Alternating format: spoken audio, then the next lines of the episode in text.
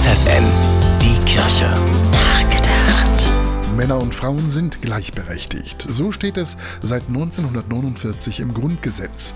Doch immer noch sind Frauen bei uns benachteiligt. Zwar sind die Zustände der 50er Jahre längst überwunden, da hüteten die Frauen als Heimchen am Herd zu Hause die Kinder, während der Mann zur Arbeit ging.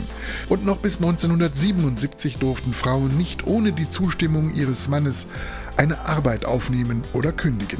Diese Zeiten sind lange vorbei, doch auch heute noch gibt es für Männer und Frauen teilweise immer noch ungleiche Löhne. Und in leitenden Positionen sind die Frauen immer noch eine Minderheit. Doch es gibt auch die andere Seite. Und darauf will der Internationale Männertag hinweisen, der in wenigen Minuten beginnt. Der Männertag am 19. November weist darauf hin, dass auch Männer und Jungen benachteiligt werden.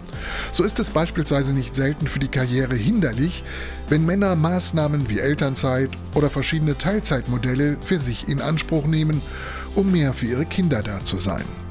Aber auch auf Tabuthemen wie Männer als Opfer von Gewalt will der Internationale Männertag am 19. November hinweisen. Dabei sollte Gleichberechtigung zwischen Frauen und Männern doch längst eine Selbstverständlichkeit sein. Sie ist mit Liebe und gegenseitiger Achtung ganz leicht umzusetzen. Clint Eastwood hat es einmal so auf den Punkt gebracht, ich glaube, ein Mann will von einer Frau das gleiche wie eine Frau von einem Mann. Respekt.